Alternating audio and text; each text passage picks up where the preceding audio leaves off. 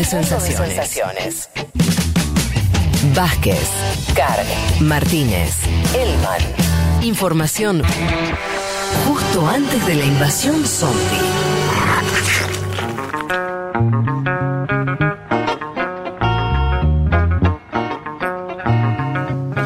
metámonos unos minutos más con lo que siguió ocurriendo en Estados Unidos. No sé, amigos, por dónde quieren meterle. Yo le digo mi duda, no mi duda, o una de las tantas dudas que tengo, una de las tantas, es cuánto que, supongamos, hagamos un ejercicio que por estas horas puede ser muy razonable, que es Trump ya fue, mal, bien, se va con, se va arrastrado, se va por sí solo, se va dando un discurso más o menos coherente, se va a las puteadas, no importa, supongamos que se va. ¿Cuánto queda para ustedes de trampismo en la política de Estados Unidos? Mucho, poco, nada. Todos dicen yo, si yo lo, eh, yo al final no lo conocí, viste como pasa con los perdedores, que de pronto no era amigo de nadie, o muy por el contrario va a seguir siendo un líder importante. Depende de él, me parece, ¿no? A ver, eh, tiro un primer eh, análisis Tire, breve, tire. acotado. Me parece que depende de él, de sus inquietudes, de lo que quiera hacer. Hasta ahora fue muy desordenado esto que vino haciendo en la semana. Yo evalué que era positiva su estrategia el día martes y un poquito del día miércoles. Me parece que después se le termina soltando la cadena. Evidentemente es una estrategia de desconocer la elección, dirigida a una base consolidada, que igualmente es una base consolidada que hay que ver si es de Donald Trump, esto a futuro, por eso digo, depende de él y cómo quiere seguir en política. Hay algunos que dicen que va a haber trumpismo sin Trump, yo no lo sé eso, deja una base consolidada de 69 millones de votos, algo impresionante, lo decíamos antes, sube el número y el caudal de lo que fuera la elección de cuatro años antes, pero el dato es que no gana. Y cuando no ganas en política, y sobre todo en los Estados Unidos de América, a los candidatos que van a intentar un segundo mandato y no ganan, en general se empiezan a extinguir políticamente. Me parece que hay que tomar ese antecedente también, más allá de la fortaleza que puede ser evidente que tenga Trump en base a la votación, hay antecedentes de personajes que se extinguen. El, el- el- el más emblemático es Bush padre, ¿no? A ver, ¿alguna otra opinión al respecto? Sí, o sea, yo coincido en lo que dice Juan. eh, también es cierto que, que los presidentes o los expresidentes se retiran también por voluntad propia. O sea, hay que ver cuál es la voluntad de Trump, ¿no? ¿Qué quiere hacer? Y, me parece que, Trump presenta un liderazgo que tiene ciertas condiciones novedosas para, para la política estadounidense en la historia reciente, que es que hay mucha gente que sí, un montón de gente, por supuesto no todos los votos que saca, pero una parte que lo sigue a él como un líder casi de culto, ¿no? Entonces ahí me parece que, va a ser más, más complicado desactivar eso, ¿no? Y si a eso le sumamos cuál va a ser la voluntad de Trump, bueno, ahí vamos a ver cuál puede ser esta fuerza de Trump como líder, ¿no? Eh, digo, también está la posibilidad, un poco lo, lo comentábamos, ¿no? Que es esto de eh, la posibilidad de que Trump vuelva a presentarse en, en 2024, ¿no? O sea, Trump podría hacerlo. Y vos sabés que hay un solo antecedente de un presidente que pierde y compite. Ah, sí, hay es, uno. eh, Grover- ¿Cuál es? Sí, que es Grover Cleveland, que es 1892. Bueno, está un poco lejos. Está un poco no, lejos. pero justamente. Sí, claro, Con no más hay. razón. Sí, Con sí. más razón, no hay. O sea, el dato es que casi no hay. No, es que los Entonces- presidentes, los presidentes en Estados Unidos se retiran a los ocho años o quedan como figuras. Bueno, y, y Fede, y tampoco hay muchos casos que no haya, que hayan perdido la reelección. no, pero algunos hay. Eh, Bush padre la perdió y no volvió a presentarse. Bueno, ya era un tipo grande, ¿no? También. Bueno, Trump también, qué sé yo. Sí, en fin, eh, pero está bien lo que, lo, lo que marcas. eh, sí, de- después hay, hay algo también más acotado que es el Partido Republicano. ¿no? Digo, ¿Cómo va a seguir el Partido Republicano? Eh, con, digo, si va a seguir con, con este aura trampista, que ahí ya no es hablar solo de Trump, sino de lo que representa a Trump, que quizás lo puede expresar otro líder, quizás no, pero ciertamente esta idea de, de- de cómo el Partido Republicano funcionó durante los últimos cuatro años, un partido populista Digo, el Partido Republicano, por más de que haya tenido también ciertas. Digo, estamos en una elección donde incluso hay congresistas que adhieren o adherían al culto canon, que es una teoría conspirativa. Quiero decir, el Partido Republicano funcionó en los últimos cuatro años como un partido de extrema derecha. Ahí la pregunta es qué va a pasar, ¿no? Si, si va a intentar volver hacia algo más moderado de centro derecha o si va a seguir por la misma senda, ¿no? O sea, a mí me parece que hay algo para, para pensar al margen de la política en general en el Partido Republicano. pensé, yo Sí. creo, creo que Leti, dale, sí. No, que me parece que justamente mucho se analizaba esta idea de si Trump no lo está reconociendo o está con esta postura ya de cara al 2024, ¿no? Como dejarle un poco embarrada la cancha a la asunción de Biden con la mirada ya en el 2024. A mí me parece que va a depender muchísimo de la gestión que hagan Biden y Harris, ¿no? Porque justamente este, el personaje de Trump surge en, el marco de lo que comentábamos muchas veces, ¿no? De quiénes eran sus electores, si aquel hombre blanco que vio perder su empleo o que se vio perjudicado en algunos aspectos y que Trump logró canalizar con ese discurso. Entonces me parece que en todo caso va a depender muchísimo de la gestión que haga Biden en ese sentido y si logra captar justamente ese voto que, que, apoyó a Trump en el 2016. Perfecto. Yo quiero que sigamos discutiendo con dos o tres elementos eh, para llevar un poco también de información a ver cómo, cómo lo ven. Hay uno que me parece que es el electoral. Le digo lo que yo vi, ustedes me dicen si lo vieron igual o no. Hay, había una, una idea de, eh, sobre todo incluso en algunos sectores, diría hasta progreso de izquierda en, América Latina, en Argentina en particular lo escuché, que es eh, esta idea de que bueno, al final Trump era medio un representante medio sui generis de los laburantes yanquis. ¿sí?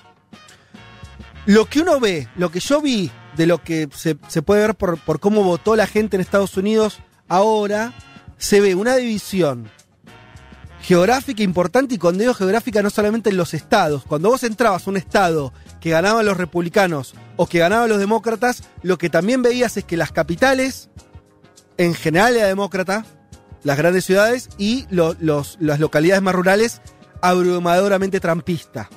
¿no? Eso marcando una diferencia muy clara de quién es. eh, como que el sujeto de Trump yo no lo veo tanto como un sujeto obrero eh, de, o, asalariado de las grandes ciudades, sino un representante de sectores conservadores, sobre todo de ciudades medianas y chicas, pueblos rurales que en Estados Unidos tienen una, sobre todo tienen una gran representación electoral. Eso es lo que yo vi.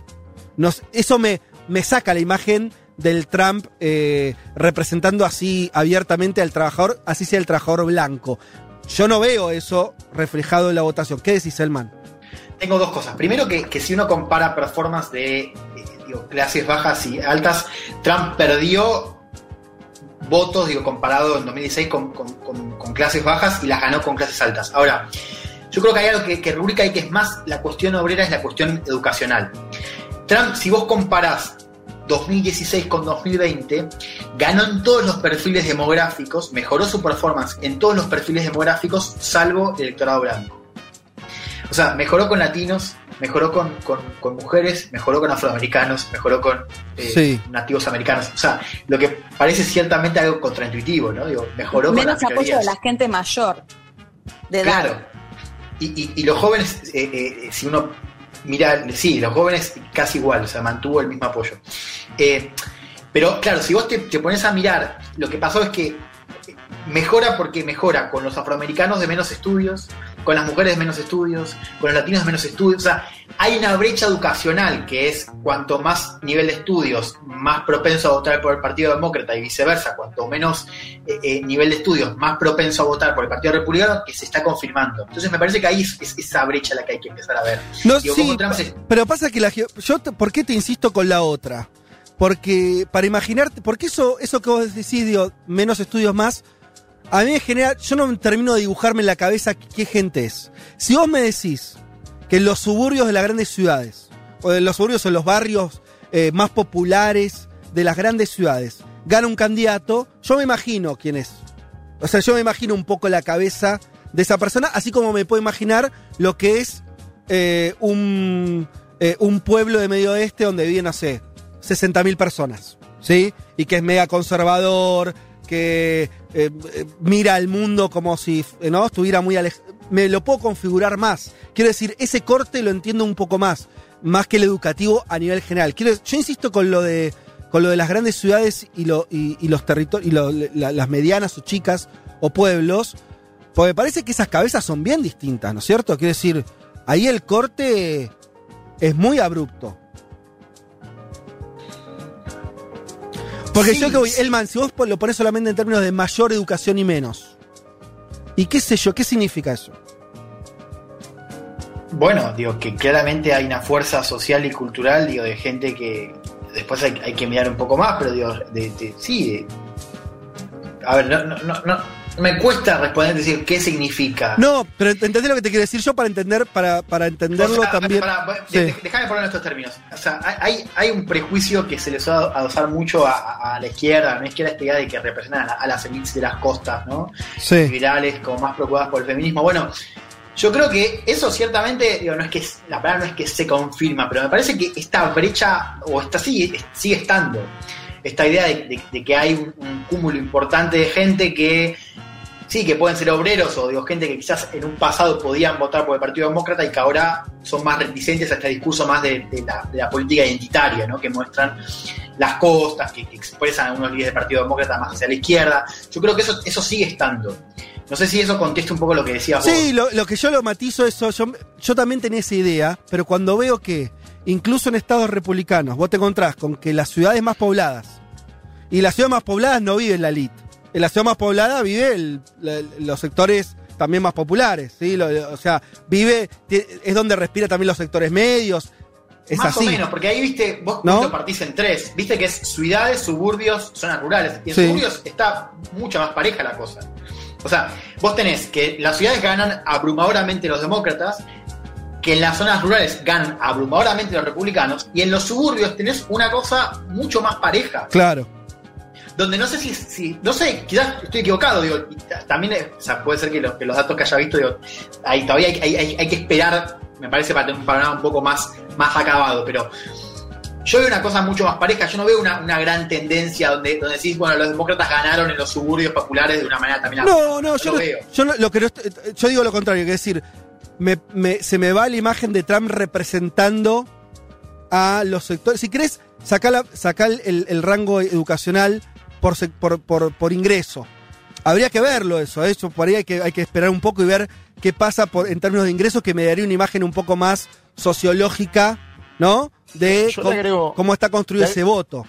Le agrego un poco, Fede, a lo que decís, eh, en el sentido de que yo mencionaba antes, los estados que le dieron el triunfo a Donald Trump, Donald J. Trump en el 16, estados de trabajadores, Wisconsin, Pensilvania, Michigan, son los estados que le están dando el triunfo en el 2020 a Joe Biden. En ese sentido está bueno lo que mencionabas vos, de que a veces acá se dice los trabajadores norteamericanos votaron por Trump y es, es simplificar una cuestión que es mucho, es, es mucho más eh, discutible si se quiere, pero que el propio Trump lo utiliza en su discurso, porque Trump dice, a mí me votaron los trabajadores de los Estados Unidos y yo no tengo el apoyo de los grandes medios de comunicación, bueno, todo ese discurso de outsider, posando de outsider aparte desde la Casa Blanca. Primer punto ese.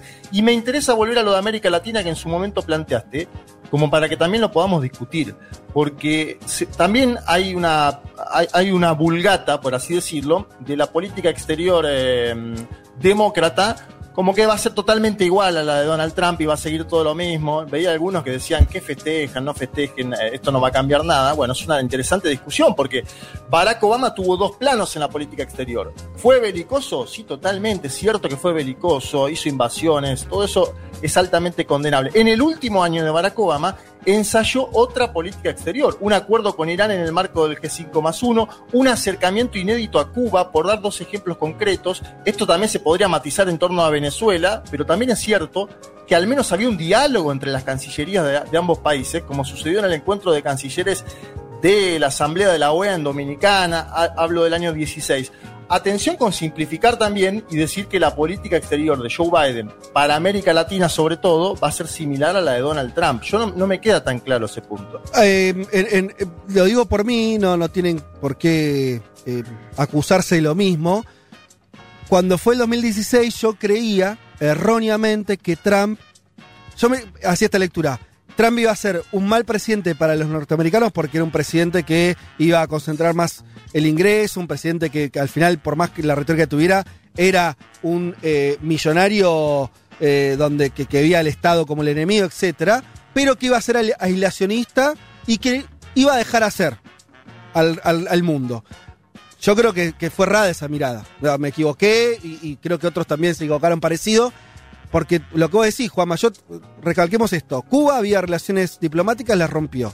Eh, Venezuela no había habido, o sea, el nivel o sea, reconoció un presidente paralelo, eh, hubo una invasión territorial con mercenarios norteamericanos y hubo un acto también semi sedicioso en la frontera con Colombia, ¿no? Es por poner tres casos. Y además tuvimos un golpe de Estado en Bolivia. Yo, yo veo... eh, ah, y, y sumá lo del, lo del banco, este, lo del BID, Lo, ¿no? lo La- del BID, claro. con entonces, vos tenés una injerencia muy fuerte que me parece que, que no necesariamente hay que ver si continúa o no. No sé qué piensan ustedes. Yo coincido con, con lo que dicen ustedes dos. eh, ciertamente me parece que va a haber una, una- una diferencia. Ahora, hay una línea de continuidad que me parece que hay que, que- que remarcar, que es que América Latina no fue un, no fue un escenario de, de- de- de relevancia para, para la política exterior de Estados Unidos, salvo algunas cosas muy puntuales, y no creo que lo sea para Biden. ¿no? Eso no es necesariamente bueno ni malo, digo, uno lo tiene que, me parece que, que advertir. Y que va a haber algunas cosas de fondo que, que me parece que también van a, van a quedarse. eh, digo, a- me cuesta pensar, digo, si bien no va a tener la misma política agresiva que tuvo contra Cuba, eh, me parece, porque, porque no va a estar Marco Rubio y no, no va a estar ese perfil quizás tan radicalizado. A mí me cuesta pensar en un Biden que vuelva a lo que fue el último año de Obama, en Claro. de la relación con Cuba. Y me parece que también con Venezuela, y esto un poco lo leía a, asesores de Biden en la cuestión de América Latina, también hay una cuestión de fondo de, de cambio de régimen, ¿no? esa política de cambio de régimen me parece que va a, a persistir. Dicho esto, me parece que el cambio en su perfil va a ser importante, digo, en, todo sentido, en ¿Vos, per- perdón, a Guaidó pensás Sí. que lo van a seguir eh, reconociendo como el presidente legítimo? No sé si Guaidó, pero me parece que, que- que en términos, digo, de, de- o sea, que, que Estados Unidos va a seguir buscando un cambio de régimen. Ok. Eh, y, y eso, digamos, lo- lo- un poco lo, deduzco de, la- de las cosas que dicen los asesores de Biden. También, a ver, hasta que Biden asuma, digo, hay un trecho ahí, vamos a ver qué pasa. Me parece que también hay que tener una posición como de, de- sí, de- de duda, me parece que hay que permitirse dudar. Ahora, me parece que el perfil va a ser distinto, me parece que va a ser menos unilateral, me parece que va a, así a priorizar eh, sí, algo más multilateral. Creo que también el tema de la contención de China va a ser una prioridad de la política exterior y creo que eso va a seguir estando. Y también va a incorporar nuevos temas a la agenda, digo, eso de, no sé, el cambio climático, por ejemplo. Me parece que eso va a condicionar la relación con Brasil también, ¿no? de, de- de los temas que se incorporan a la agenda. Yo creo que ahí va a haber un viraje también muy fuerte. Che, Bra- Brasil, Brasil, hablemos eso un segundo. Brasil, Bolsonaro.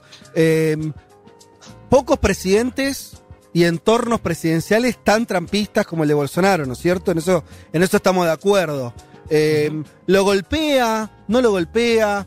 Eh, a mi modo de ver, es relevante no en el corto plazo, sino en el, mediano plazo. O sea, en el corto plazo no creo que, influya mucho, no es que.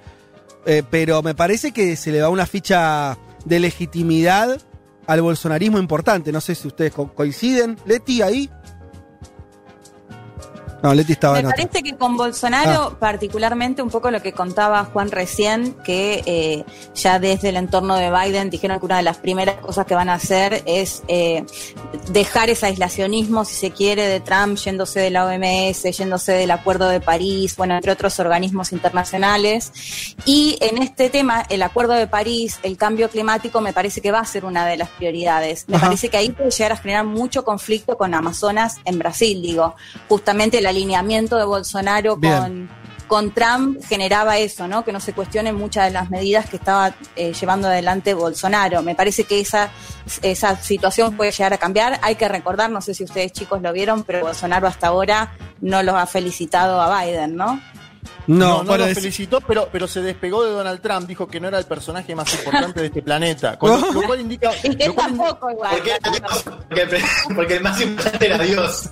pero pará, pará, me parece que es importante esa declaración, ¿eh? No, a ver, Sí, a, totalmente. a Donald Trump le soltó la mano. En una semana Fox News, Almagro dijo que la elección eh, de los, los veedores eh, habían garantizado la integridad de las elecciones. Almagro, Luis Almagro. Y eh, Jair Mesías Bolsonaro. Y con lo que dice Fede, está bueno pensarlo de Bolsonaro porque son, son trampistas puros y duros, son fanáticos de Donald Trump. El hijo Eduardo Bolsonaro le puso Georgia a la hija porque era un bastión no, de no, no. Donald Trump. No, no, no, en Sí, serio, me estás jodiendo. No. Para decirlo de vuelta. eh, una, la hija. El año pasado, Sí. eh, Eduardo Bolsonaro, diputado, una de las cabezas que más piensa la política exterior del gobierno de Jair Mesías Bolsonaro, le puso a su hija Georgia porque era un bastión del GOP. Voy a decirlo así, claro, concreto. Y ahora en Georgia. ¿Y ahora? eh, está ganando Joe Biden, con lo cual por ahí le tiene que cambiar el nombre. No ayude más, Eduardo. No ayude más. Le puede poner Florida si quiere. Claro. Pero digo, más, más allá de que es piedra o mufa o lo que sea, o lo- los- las- me parece que son fanáticos del trampismo y que tienen que entender ahora que posiblemente estemos ante un nuevo momento, ¿no? Eh, evidentemente, Trump también en eso fue inteligente, a través de Bannon construyó una especie de internacional de las derechas. Yo no sé si sigue, se sigue vinculando con Steve Bannon o no, pero me parece que entra en jaque todo ese movimiento a nivel internacional. Que ya El venía medio pinchado, Juanma, en los últimos tiempos, ¿no? Habíamos visto Sí, signos de que se había pinchado. ¿Por qué? Porque era como la marcha sobre Roma, ¿viste? Era el fascismo. O sea, cuando. Si no sucede la marcha sobre Roma, o sea, si no ganás en todos lados, si no sos una máquina, ¿y qué sos? ¿No? Porque que estos movimientos pierdan el eh, se les pierda el miedo, como que les queda poco después. Pasó en Europa que vimos resultados electorales que no. ¿Se acuerdan? Empezamos a ver ya desde hace un año para atrás, diría. eh, eh, resultados donde la ultraderecha existe, si te- hace 10 años no existía, hoy existe, pero que no se están eh, comiendo a los chicos crudos, ¿no? Como, como eso es, eh, le- les va bien, le va mal, son, son general minoritarios, ¿no? Tanto en España, en Alemania, etcétera. Eh, no sé. En Italia salieron del gobierno, en Italia Claro. salieron del gobierno. Digo, Exacto. hay que analizar. Y, y Salvini hizo ca- casi que hizo campaña, estaba con el barbijo que decía Trump 2020. Hay todo un Abascal en, en España, Abascal y Vox en, en- en- en España. Hay todo un movimiento internacional que me parece que puede Queda estar un poco en jaque a partir de esta elección. Sí. Sí, sí. eh, yo creo que, que siempre el, el rol de, de Bannon, va, mi, mi impresión es que siempre estuvo un poco sobredimensionado, pero, pero, pero estoy muy de acuerdo con lo que decía Juan recién, ¿no? De, de- de un poco lo también decíamos al principio, ¿no? Eh, esto de el solo hecho de que Trump sea presidente me parece que, empoderó a las, a las derechas en todo el mundo, les dio un discurso, les dio, sí, marcos interpretativos, les dio también un punto de referencia, algo también del orden del culto, ¿no? O sea, para Bolsonaro esta idea de, de tener acceso a la Casa Blanca para su base, para su núcleo duro, era un activo fundamental que ahora se le va. ¿no? Y me parece que eso también hace que, que incluso la atención que tenía Trump, lógicamente, digo, Trump era un polo de atención global, ¿no? O sea, todo estaba puesto en Trump. Ahora me parece que cuando Trump se vaya, me parece que ese foco a líderes como Bolsonaro me parece que les va a empezar a caer más fuerte. ¿no? Y si a eso le sumás el hecho de que muy posiblemente Biden intente, por ejemplo, en Amazonas, como ha dicho, tejer algo más, digo, un acercamiento. Vos tenías con, con Bolsonaro, la pelea fue con Europa, Trump, que lo Claro. protegía. Ahora, ¿qué pasa si Estados Unidos y Europa generan un frente para presionar y condicionar a Bolsonaro en Amazonas? Es que- ¿Eso es puede que cambiar? Creo que eso va a pasar, ¿o no? Digo, en su momento Macron estuvo un poco solo por ahí, ¿no? ¿Se acuerdan de toda esa tensión, ese, eh, sí, tensión que se dio entre Macron y Bolsonaro justamente por el Amazonas y el manejo del Amazonas de parte de Bolsonaro? Me parece que ahora Biden sí va a salir a apoyar eso. De hecho, me hicieron acordar ayer un mensaje que también me dio mucha gracia, no sé si lo vieron, de Boris Johnson, eh, que Ah, ¿qué sabemos que tenía muy mucho afinamiento, mucho sí, era afín a, Sí. a Trump y lo primero que salió a decir fue felicitar a Harris y a Biden diciendo que esperaba que traten entre sus, pri- sus prioridades eh, el cambio climático. Digo, que me, que me dio muchísima Mirá gracia Johnson. porque justamente era uno de los grandes Sí. cuestionamientos que se, les- se le hacía a Trump por haberse retirado del Acuerdo de París y lo primero que salió a decir Boris Johnson sin necesidad además de argumentar cuáles eran los temas que esperaba tratar con lo que consideró su principal aliado en relación a, Estados Unidos, diciendo bueno que, uno de los principales temas a tratar con el gobierno de Biden tenía que ver con el cambio climático. Che, eh, bueno, hay muchísimos mensajes, quisiera leer alguno que otro. Eh, mm, mm, mm, ¿Qué chances hay de que un hijo de Trump herede el trampismo? Dice Bárbara Caletti, por lo que dijeron dos veces, lo pensé por lo que dijeron dos veces de que Bush padre no religió, bueno, eh, dice, ya sé que son medio desastres, pero bueno, eh, dice, como que, como, como que inaugura una familia. Bueno, qué sé yo, ojo, eh, sí, toda la familia está haciendo política. Metió a toda la familia a Casa Blanca. La, lo contamos cuando fue la convención republicana, el lugar que tuvieron los Trump en la convención también fue relevante. Así que hay que ver. El problema es que perdés, ¿no? Es cuando, cuando perdés. ¿Qué, va, ¿Qué van a hacer? Los republicanos lo van a seguir, este, le siguen abriendo la puerta a Ivanka, eh, a, eh, a, A Eric. a Eric Seis eh, había, Trump. seis había. no ¿Te sé. había seis en la convención. Hay que ver, es interesante igual el dato que pone la, la- el oyente, no sé, eh, porque eh, también hay dinastías familiares en los Estados Unidos de América. Sí, pero el son, de- pero, pero son gobernadores. Los Bush, los dos Exacto, hijos de Bush eran gobernadores de la Florida y de Texas. No es que eran sí. hijos. O sea, ganaron Exacto. sus estados. Ningún Trump está ni cerca de eso por ahora. Por ahora no. Pero Bueno, convengamos igual cuánto te ayuda a tener el apellido del presidente, ¿no? Sí. El mismo Sí, sí, yo, yo creo que es una pregunta súper relevante, ¿no? Ya se habla de Ivanka, de, bueno, de Eric, del otro, también de Nikki Haley, que fue la, la embajadora ante la ONU. Acá hay una pregunta interesante, ¿no? Porque uno ve el liderazgo de Trump y todo el género Trump, y había algo que era propio de su figura, ¿no? Sí, claro. Incluso también un poco eh, medio en joda lo decíamos, ¿no? Como, no sé si la palabra es extrañar, ¿viste? Pero había algo también para los que siguen la, la- la política, que es un discurso de él, una conferencia de prensa de él, te volvía loco. Obvio. Te volvía Decilo, loco. Juan, decilo, lo vas a A, hacer. nosotros, a nosotros nos dio material para abrir este programa durante cuatro años. Desde que Pero- empezamos, digo, le tenemos, le tenemos que ser agradecidos en un punto. No, lo que hemos robado también con memes, digo, pero al margen de eso, incluso está detrás, digo, para salir un poco de eso. Pero hay algo que es muy propio de su figura, yo no sé cuánto de eso se rutiniza en términos de carisma, ¿no? De liderazgo de carismático. Yo no sé cuánto de eso se puede pasar, y además, digo, Iván Trump yo la vi bastante firme. Después lo demás, qué sé yo, Eric, la verdad que me parece medio queso, pero digo, la conexión de, de- de las bases con Trump era, estaba muy basado en su figura, en sus habilidades de showman, ¿no? Televisivas. ¿Cuánto de eso se puede exportar? Y después hay otra cosa que tenemos que terminar de ver.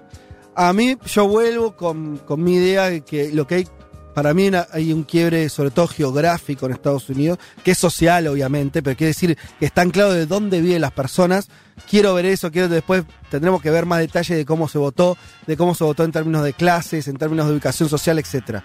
Ahí hay un tema estructural. El otro, el que vos decís, eh, Elman, que es la figura de Trump carismática. Eso desaparece, no desaparece, el tipo sigue haciendo política, las bases reemplazan fácilmente a Trump por otro, no. Pero hay una cosa que me parece que nos estuvimos comiendo que yo quiero ver ahora, que es cuántos son los loquitos, para decirlo fácil. Una cosa son los millones que votaron a Trump y al Partido Republicano. Está claro que eso es un montón de gente.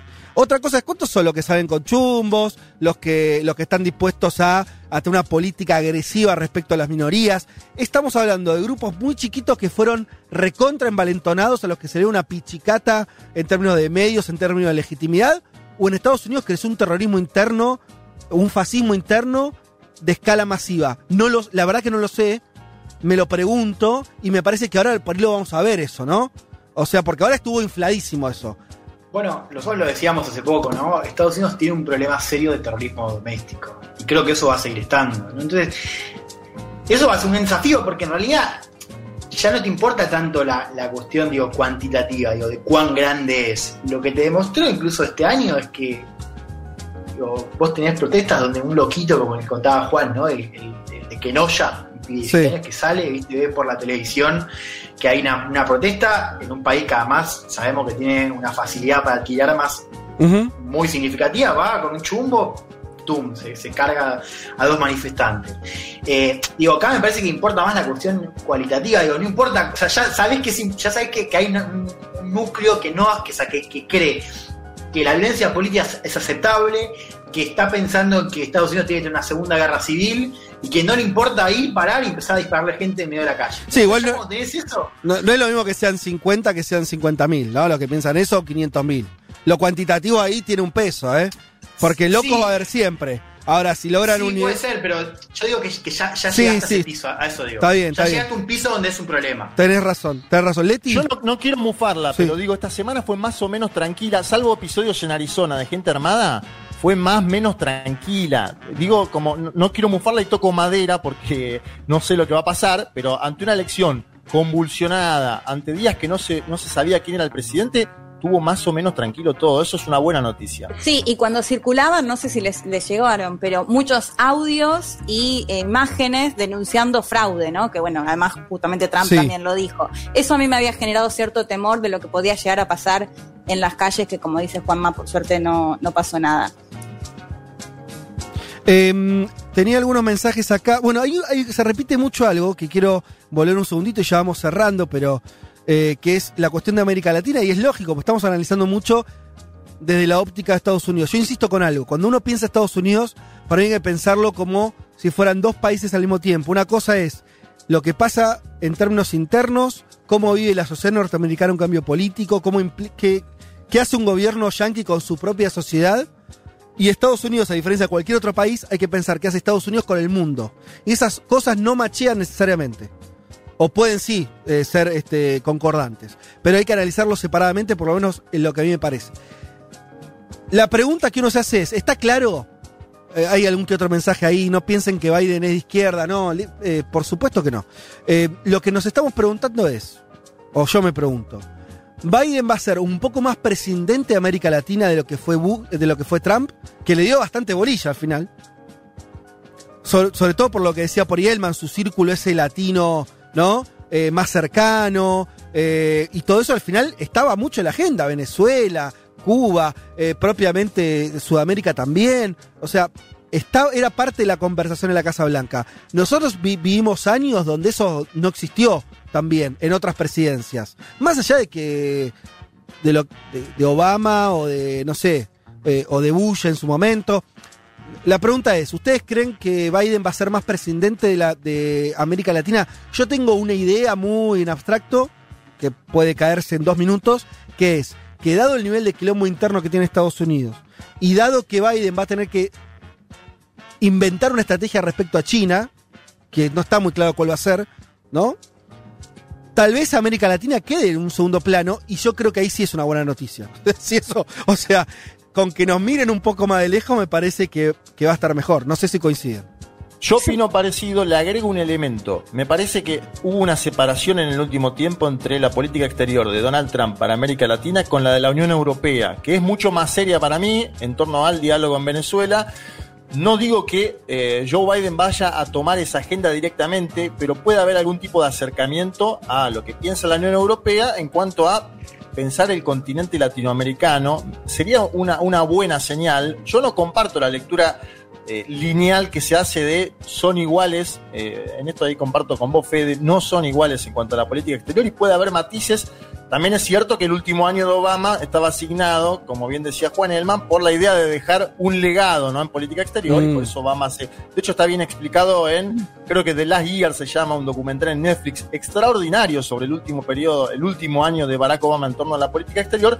No creo que vaya a ser igual. Lo que digo es, veo más matices y está bueno eso que decís vos, Fede, de que por ahí no se mire tanto al continente, porque Estados Unidos lo miró demasiado con Trump. Yo ahí, yo no, no acuerdo con las miradas que decían que Trump estaba en otro, en- solo mirando China.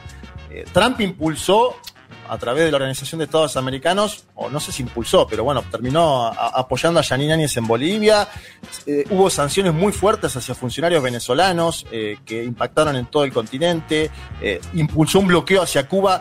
Cuba está en un momento muy complicado en términos económicos por, la- por ese bloqueo que se hizo más intenso. Bueno, todo, ese eh, puzzle, eh, todo ese tag, hay que ver cómo lo toma el candidato demócrata y sería bueno que mire un poquitito menos al continente. Oh, últimos 30 segundos de cada uno. Elman, eh, Leti, ¿qué quieren aportar?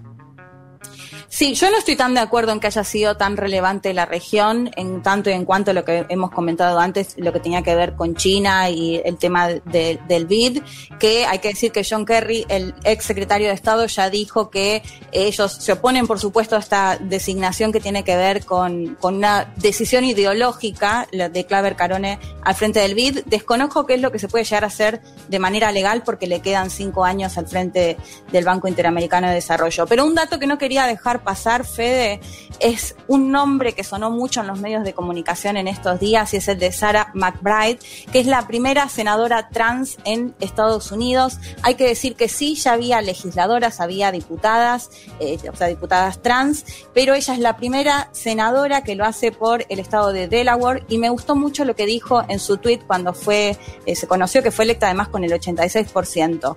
Espero que esta noche le muestre a un niño LGTBQ que nuestra democracia es lo suficientemente grande para ellos también, ¿no? Y abriendo un poco esto que también me parece que va a ser una de las cuestiones a observar, como decían, bueno, no piensen que Biden es de izquierda, me da muchísima curiosidad qué va a pasar con ese ala más de izquierda dentro del Partido Demócrata y por supuesto dentro de la administración de Biden.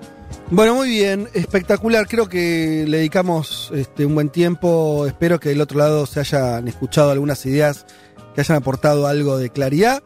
o de confusión bien entendida. ¿Por qué no? Porque a veces eh, es cuestión de que de que te tiren preguntas, ¿no? Y uno a veces queda un poco más confundido, pero, pero con preguntas en la cabeza, eso también es parte del asunto. Hay muchos mensajes.